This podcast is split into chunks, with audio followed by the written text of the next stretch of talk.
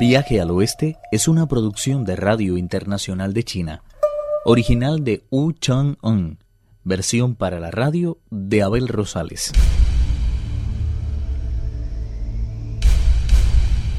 El peregrino Sun recibe la ayuda de los dioses y el apoyo de Buda para capturar al rey toro.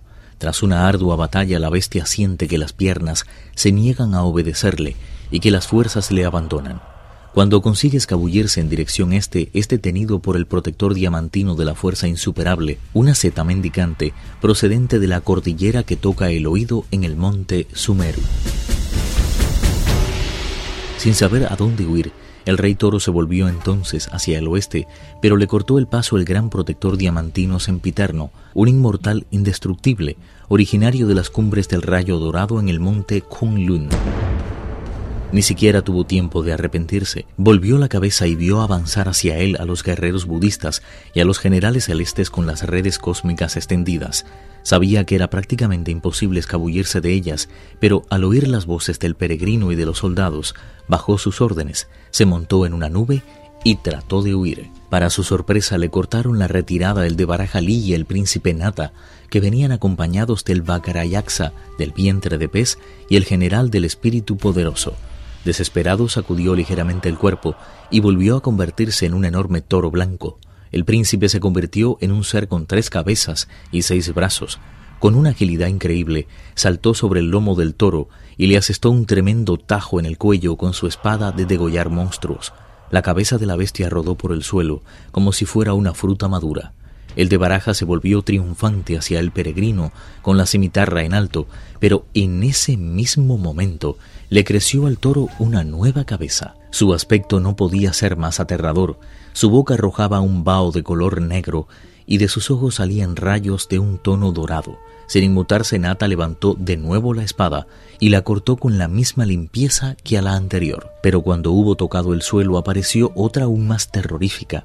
Diez veces hubo de repetir el príncipe su hazaña. A la undécima sacó una rueda de fuego y se la colgó al toro de un cuerno. Pronto las llamas adquirieron una intensidad propia de un objeto mágico y empezaron a cebarse en la carne de su víctima. El toro mugió desesperado y comenzó a sacudir la cabeza y el rabo, tratando de librarse de aquel tormento. Para escapar del dolor, recurrió a sus poderes metamórficos, pero el de Barjalí volvió hacia él su espejo de reflejar monstruos y no pudo transformarse en nada. Comprendiendo que no tenía escapatoria, dijo, Prometo que si me perdonan la vida, aceptaré los principios del budismo. El príncipe Nata le pidió el abanico, pero la bestia confesó que lo tenía su esposa. Su Alteza sacó entonces una cuerda de atar monstruos, se la fijó firmemente al cuello y se la pasó después por el tabique de la nariz. De esa forma pudo manejarle fácilmente con una sola mano. A una orden del peregrino se reagruparon los cuatro protectores diamantinos, los seis dioses de la luz y los seis dioses de las tinieblas, los protectores de los monasterios, el de Barajalí, el general del espíritu poderoso, Pachie, el espíritu de la montaña, y todas sus huestes de soldados. Juntos se dirigieron a la caverna de la hoja de palma. Sin pérdida de tiempo, el peregrino cogió el abanico y todos se dirigieron hacia el este montados en sus nubes.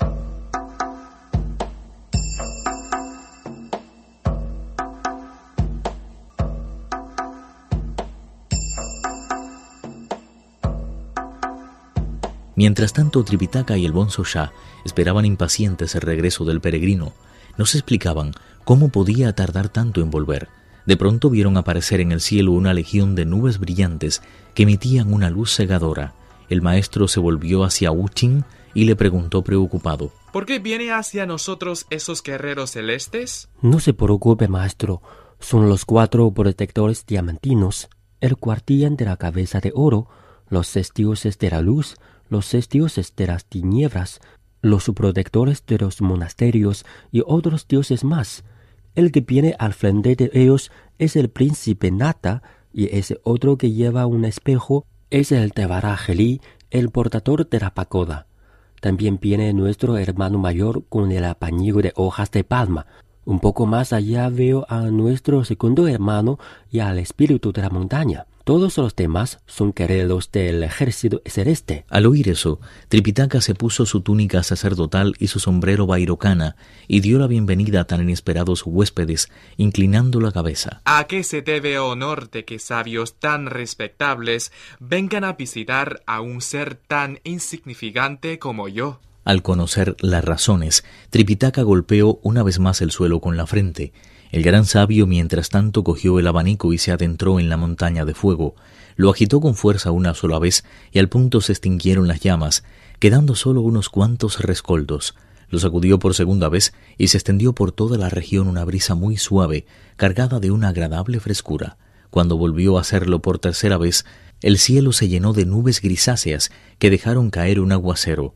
De todo ello disponemos de un poema que afirma la montaña de fuego posee una longitud de más de 1500 kilómetros y la fama de sus llamas se extiende hasta el último rincón del orbe. Con los sentidos chamuscados, nadie puede ver madurar en su interior el elixir, de la misma forma que no es posible alcanzar la perfección del Tao cuando las tres puertas de los oídos, los ojos y la boca han perecido pasto del fuego.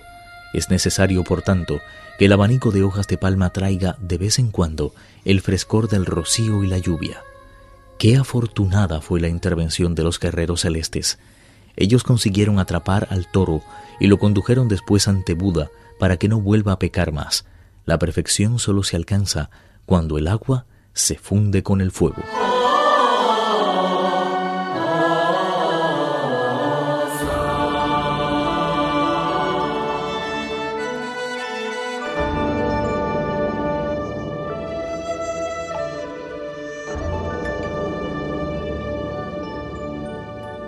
Al verse libre del calor, Tripitaka sintió como su mente se purificó y su voluntad se serenó. Agradecidos, los cuatro caminantes reiteraron sus votos de fidelidad a los protectores diamantinos, que regresaron a toda prisa al lugar del que habían partido. Los seis dioses de la luz y los seis dioses de las tinieblas, por su parte, se elevaron hacia lo alto y se dispusieron a prestar su continua protección a los peregrinos. Todos los demás dioses retornaron a su punto de origen, menos el de Baraja y el príncipe, que fueron a llevar al toro a Buda. La princesa Toro recibió de vuelta el abanico de palma luego de que el peregrino Sun apagara totalmente la montaña. La diableza se despidió de los peregrinos, inclinando agradecida la cabeza, y se retiró a meditar a un lugar apartado.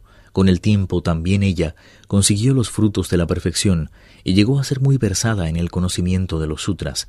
Tras despedirse del espíritu de la montaña Tripitaka, el peregrino Pachie y el Bonsosha continuaron su camino con el cuerpo purificado y los pies cubiertos de una fresca sensación de humedad. El poema Tzu sirve para describir la situación en la que ahora se encontraban Tripitaka y sus discípulos. Ni de día ni de noche debes olvidarte de cosechar el bien, tenlo siempre presente. No dejes que se te seque el agua sagrada ni permitas que el fuego te acose. Cuando se mezclan el agua y el fuego, surge la abundancia y las cinco fases se funden como si estuvieran encadenadas.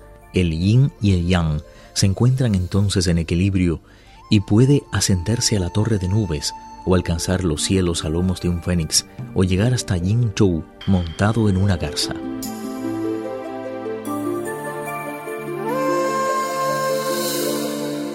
Continuaron el viaje con el corazón limpio de toda preocupación.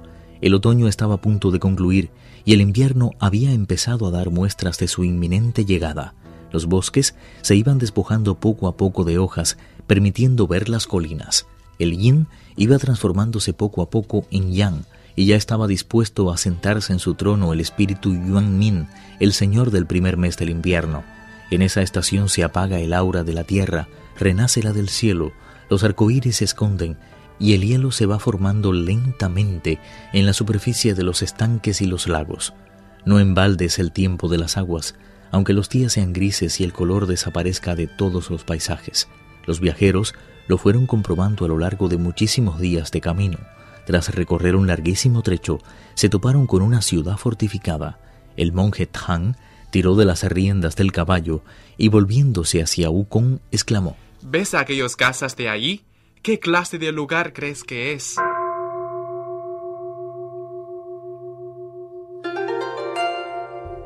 Viaje al oeste.